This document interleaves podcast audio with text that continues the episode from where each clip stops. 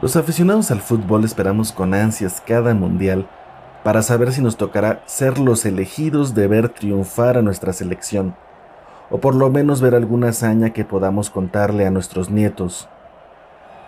Pero detrás de esas grandes historias que, la verdad, lo más probable es que nunca veamos, hay otras que pasan desapercibidas y que quizás sí le van a interesar a nuestra familia del futuro.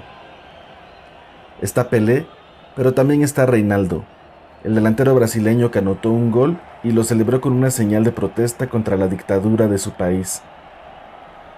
Cancha Secreta es un podcast que escribimos Jorge Sosa y yo para recordar algunos de estos momentos y hablar de otras cosas serias, como el Campeonato Mundial de 1998 que le arrebató Roberto Baggio a Croacia, pero en 1994.